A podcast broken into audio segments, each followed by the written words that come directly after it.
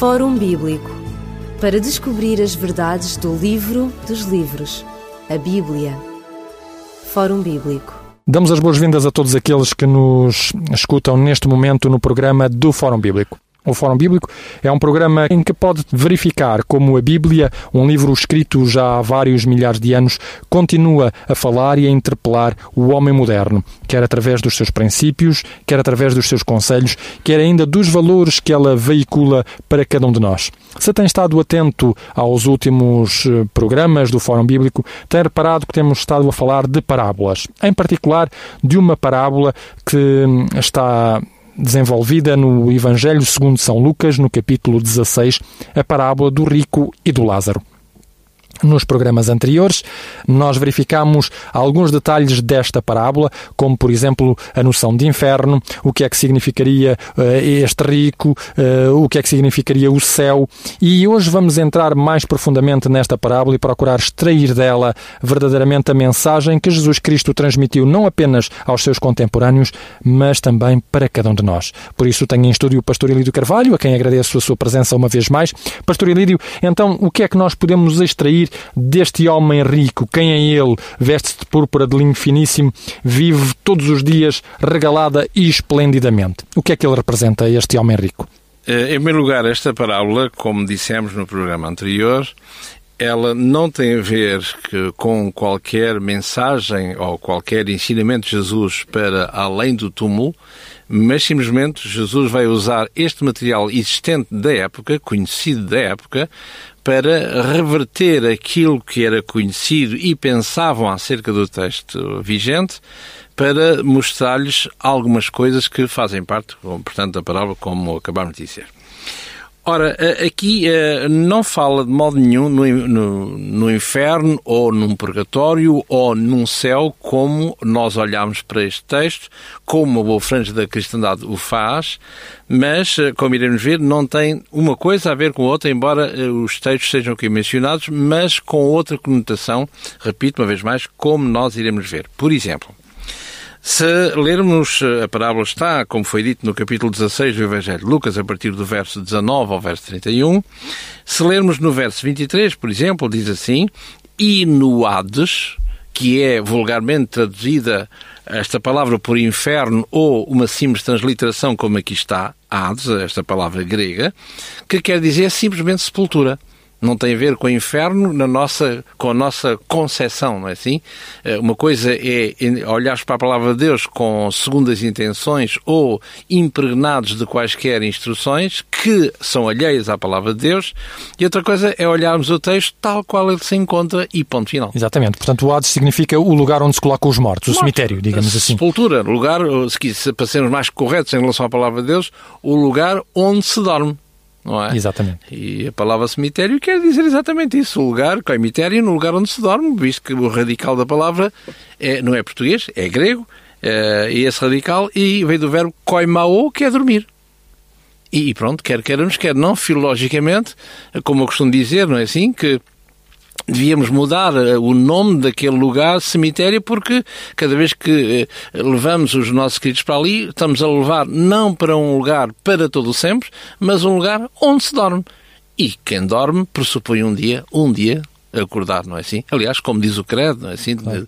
Constantinopla Niceia, que um dia Jesus virá julgar os, os vivos, e os mortos. E os mortos não é? Na jurisprudência portuguesa, que eu saiba, sem ser jurista, eh, acho que ninguém se atreve a julgar os mortos. É verdade que na, na época medieval até se julgavam as ratazanas como causadores da, da peste bubónica, eh, curiosamente, não é assim? Mas eh, julgar mortos é, é difícil, porque eles estão sem estar, não é? E, mas o certo é que o credo dizia muito bem de onde há de vir julgar os vivos e os mortos. Ora, dizíamos então que aqui no verso 23 eh, diz que inuados o, o, o rico, não é? Ergueu os olhos, estando em tormentos, viu de longe Abraão e Lázaro no seu seio. Portanto, eh, hipoteticamente, o, o rico estaria na sepultura em tormentos, que nós vamos logo dizer que é o inferno, a concepção que nós temos, não é assim? E ao longe viu uh, que Lázaro se encontrava no seio de Abrão. Na linguagem de hoje seria no paraíso ou no céu. E no verso 24 diz: clamando, disse, eh, portanto, o rico, não é assim? Que personifica eh, os, os, uh, os fariseus. Pai Abraão, tem misericórdia de mim e manda Lázaro que molhe na, na água a ponta do seu dedo e me refresque a língua, porque eu estou atormentado nesta chama. Ora, se nós tivéssemos a concepção, já vimos que isto é uma, é uma, uma, Jesus vai usar de uma forma satírica aquilo que os judeus tinham, o material que existia na época. E que já e vinha que, do Egito, exatamente. Exatamente, não é? como gênese primária. Ora, e vemos aqui que as coisas não funcionam não é? E, porque nós podemos sentir o aspecto arguto, o aspecto uh, uh, mordaz das palavras de Jesus. Vemos aqui no verso 24, onde o, este, este senhor rico, não é assim?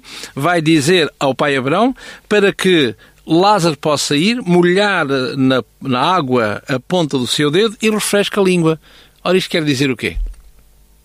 Eh, se estivermos num mar de chamas, como vulgarmente se é na nossa concepção, acho que é indiferente vir alguém com a ponta do dedo com, com uma gota, uma gota e riscar a minha língua e o resto não conta.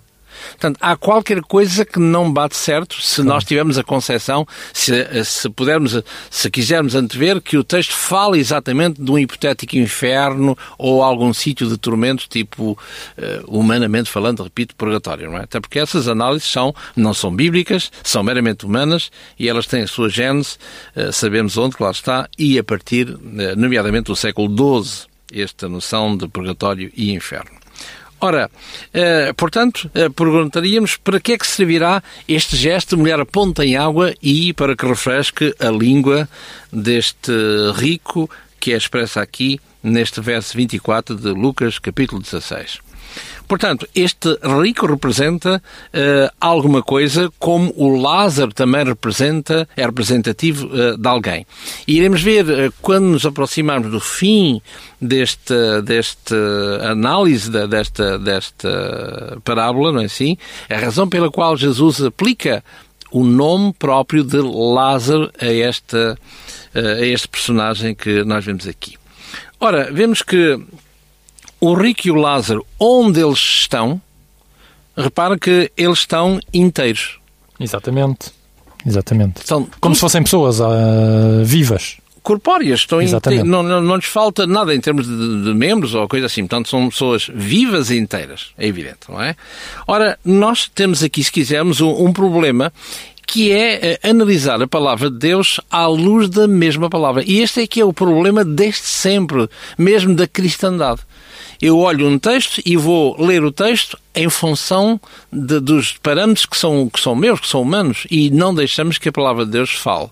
Ora, o que, é que, o que é que eu quero dizer com isto? É que se nós lermos a Bíblia em função dos nossos preconceitos, isso quer dizer que quando comparamos com os restantes livros da Palavra de Deus, que são 66, se estamos a ler este, portanto, restam 65, a ver se esta nossa interpretação se está de acordo com os restantes livros. Portanto, se eles estão no céu, ou se estão uh, no inferno, ou num purgatório, e vamos assumir que existem estas entidades, não é assim, uh, à luz da, da, do texto, não é assim, encontramos aqui com um problema, porque quando se morre, para onde se vai? Ora, diz o texto, vamos para o, o, morto vai, o falecido vai para o Hades, ou seja, em linguagem portuguesa, para simplesmente para a sepultura. E ele vai fisicamente para lá, o que é evidente. Claro. Ora, quando ele está noutra parte, neste caso que nós entendemos como sendo quer seja o céu, quer seja o inferno, quer seja o purgatório, na linguagem comum, repito uma vez mais, na linguagem comum, simples, uh, do povo, não é assim? Ora, o físico não está lá. Mas aqui nós olhamos como se realmente estivesse. Uh, o, o, físico estivesse, porque todo o texto mostra claramente este diálogo do, do rico para com o pai Abraão e com Lázaro, tendo estes, estes elementos pivôs, estes três elementos na, na, na, na, na parábola. Ora, se eu ler, por exemplo, no Evangelho de Mateus, no capítulo 5 e no verso 29, o que é que nós encontramos lá dentro deste, deste, deste contexto que estamos a ver?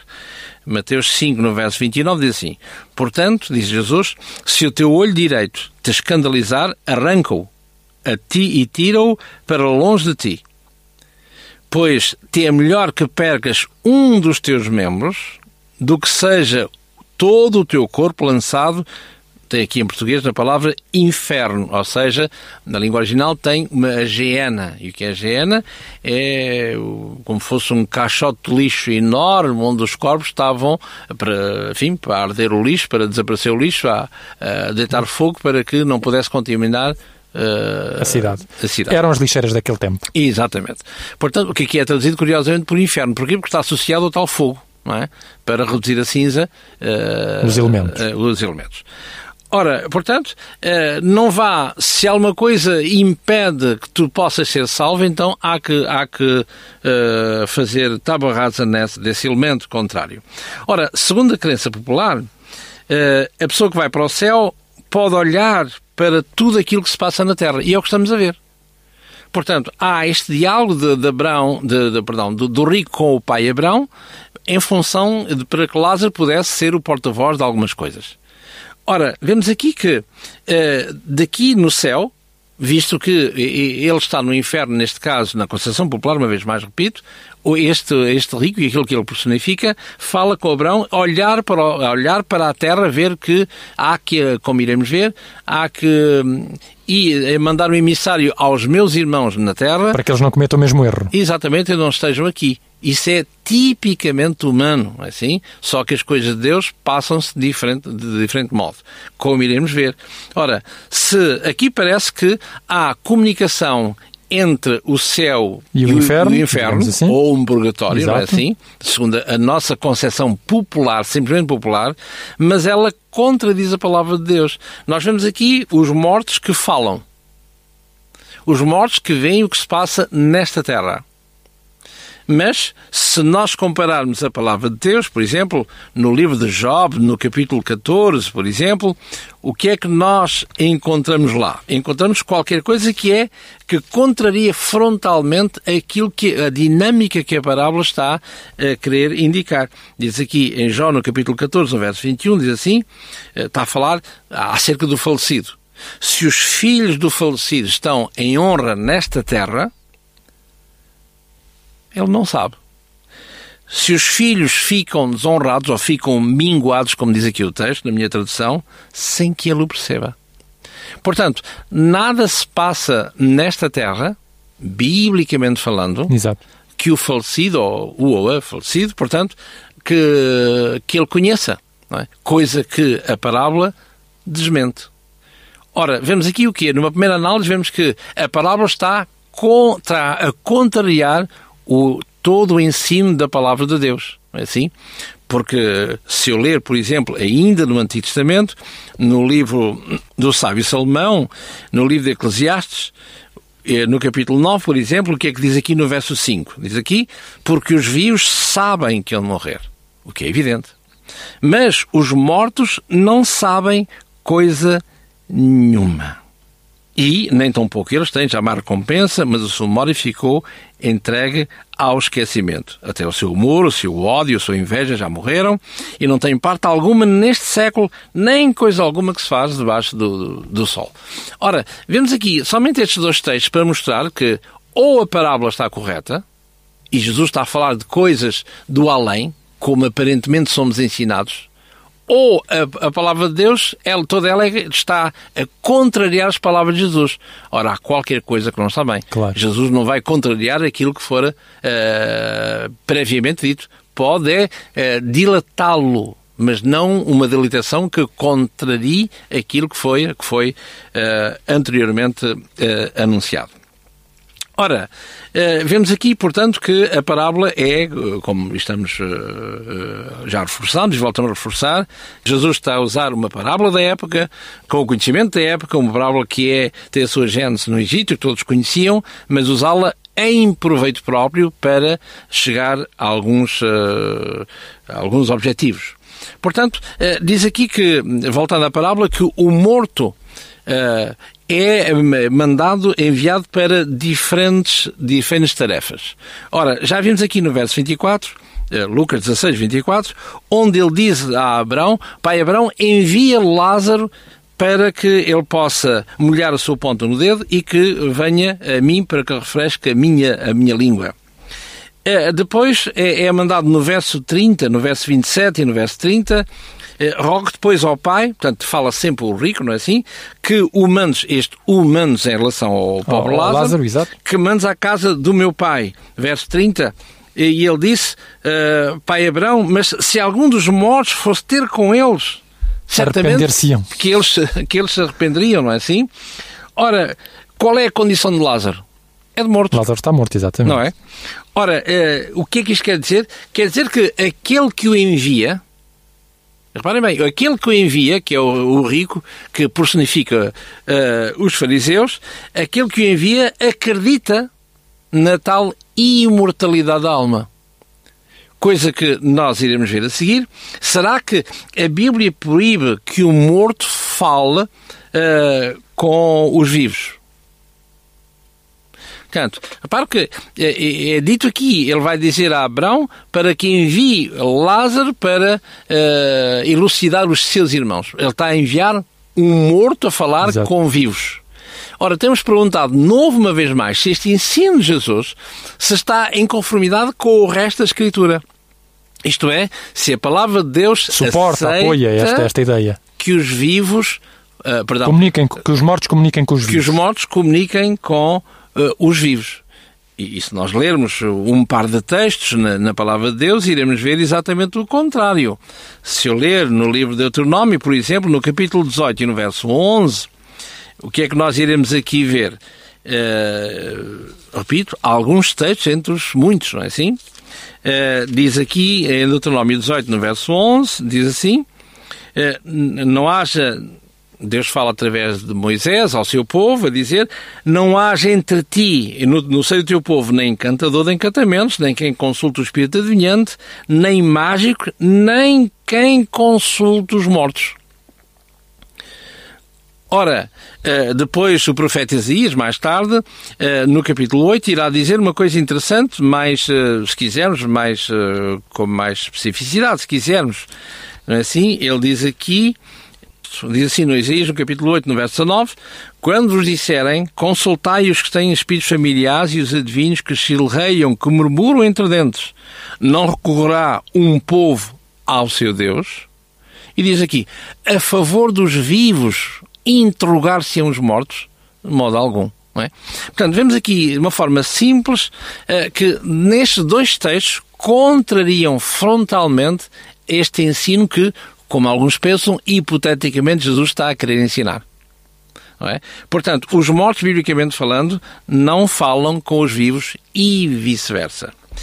E se, eh, por outro lado, é, é dito aqui, voltando à parábola, no verso 28, eh, já falámos nisso, eh, já abordámos esta, ventilámos esta questão, verso 28 diz, diz o rico, porque eu tenho cinco irmãos para que lhes dê testemunho. E tu, ó pai Abraão, envia o Lázaro, não é?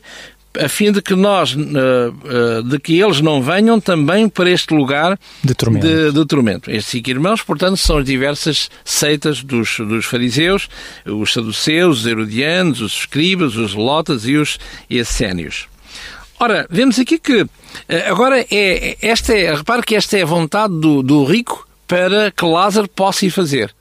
Não é? E vemos que isto já contraria, como vimos até aqui, de uma forma simples, a, O que a Bíblia diz que a acerca Bíblia do ensina. estado da morte. E agora, agora repare que é Abraão, este hipotético Abraão, que vai corrigir, de uma forma teológica, corrigir aquilo que o rico Pretendia, pretendia não é assim?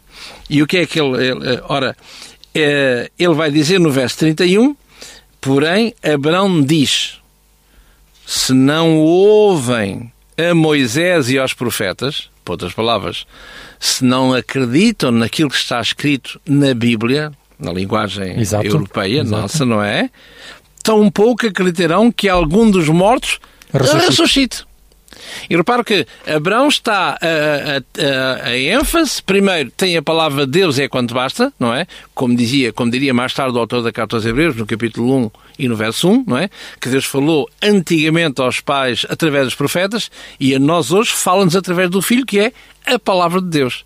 E reparo que Abraão vai, este, este, este, este personagem, personagem exato. Abraão, vai colocar o ponto no i, tudo como deve ser. Ou seja, ainda que eles não, não se leem a Bíblia, pois bem, mas não acreditam, e nem acreditariam ainda que algum dos mortos ressuscitasse. Ora, vemos que, que o rico apoia-se exatamente na imortalidade da alma. Ou seja, este, este Lázaro irá à sua casa para uh, tentar convencer uh, os, seus, os seus familiares. Portanto, uh, para Abraão, Uh, o que personifica Abraão, uh, a doutrina do estado no homem na morte é uh, totalmente clara. Porque se eu voltar a Jó, e Abraão fala exatamente como a Bíblia fala. Ao passo que o rico fala como nós, como pensavam no seu tempo e como nós pensamos hoje que somos ensinados assim, que no céu, é. num dito purgatório ou num dito inferno, sofrem alguns e outros eh, têm uma recompensa. E, e está tudo consciente Exatamente. ali a ver, a sofrer para todo sempre. Ora, eh, como dizia no livro de Jó, no capítulo, no capítulo 7 ou, e no capítulo 8 também diz aqui Jó no capítulo 7, eh, fala acerca deste contexto e diz assim. Verso 8: Os olhos que me veem não me verão mais, os teus olhos estarão sobre mim, não serei mais. Tal como a nuvem se desfaz e passa, aquele que desce à sepultura não mais tornará a subir, nunca tornará à sua casa, que curiosamente era aquilo que o rico queria que se fizesse em relação aos seus irmãos, não é? Nem o seu lugar jamais o conhecerá. Ora, vemos aqui claramente que um morto não pode fazer rigorosamente nada para um vivo, que era a ideia do rico. E ao passo que Abraão vai, eh, este que personifica Abraão, vai exatamente demonstrar uh, o contrário, e esse está de acordo com a palavra de Deus, o Abraão, e não o rico. No capítulo 14, no verso 12, diz a mesma coisa, por outras palavras. Assim o homem se deita, ou seja, na morte, e não se levantará mais até que haja, até que não haja mais céus, mais céus, não acordará nem se erguerá do seu sono. E como dizemos há pouquinho, coimiterium, cemitério, quer dizer o lugar onde se dorme. E é por isso que aqui não se levantará do seu sono, não é morte. Morte é para todo sempre. E quem dorme pressupõe. De algum, alguma, algum dia de acordar. mais tarde ou mais cedo, mais tarde ou mais cedo acordar. Exatamente. Portanto, Uh, vemos aqui que, para já, nesta, nesta pequena análise, vemos claramente que Jesus demonstra uh, o que está escrito, que demonstra exatamente que, uh, que não é um ensino acerca da morte, mas é, ao contrário, uma sátira da parte de Jesus contra aqueles que pensam que há alguma coisa para lá da de, sepultura. De, e queria terminar somente lendo aqui um pormenor que diz aqui no verso 26, portanto, Lucas 16, 26, que é a parábola, como iremos ver nos próximos programas, que diz assim, eh, só para deixar um pouquinho do gosto no ar, e além disto está posto entre nós um abismo entre nós e vós, de sorte que os que quiserem passar daqui para vós não poderiam, nem tão poucos de lá passar para cá. O que é que isto quer dizer só assim como preâmbulo? Quer dizer que a conotação que nós temos, ou que nos é ensinada de purgatório, e repito, isto é uma concepção que alguém inventou uh, desde o século XII na Igreja tradicional, simplesmente isso é algo que é desconhecido na palavra de Deus. E repare que o verso 26 mostra claramente que não há um lugar intermediário, como ele diz, há um abismo entre nós e vós que não se pode transpor. Exatamente. Não, há, não existe purgatório só na mente da escolástica e etc. Realmente todas as ilustrações e histórias de Jesus Cristo foram profundas, têm muito significado e levam-nos realmente a aprofundar aquilo que a palavra de Deus tem ainda para nos transmitir. Vamos ficar por aqui, por hoje, no nosso programa do Fórum Bíblico, mas voltaremos, continuando a explicar esta parábola e aquilo que ela pode ainda trazer-nos de significado para os nossos dias. Despedimos-nos com amizade, desejando a todos aqueles que nos escutam as maiores bênçãos de Deus na sua vida. Fórum Bíblico para descobrir as verdades do livro dos livros, a Bíblia. Fórum Bíblico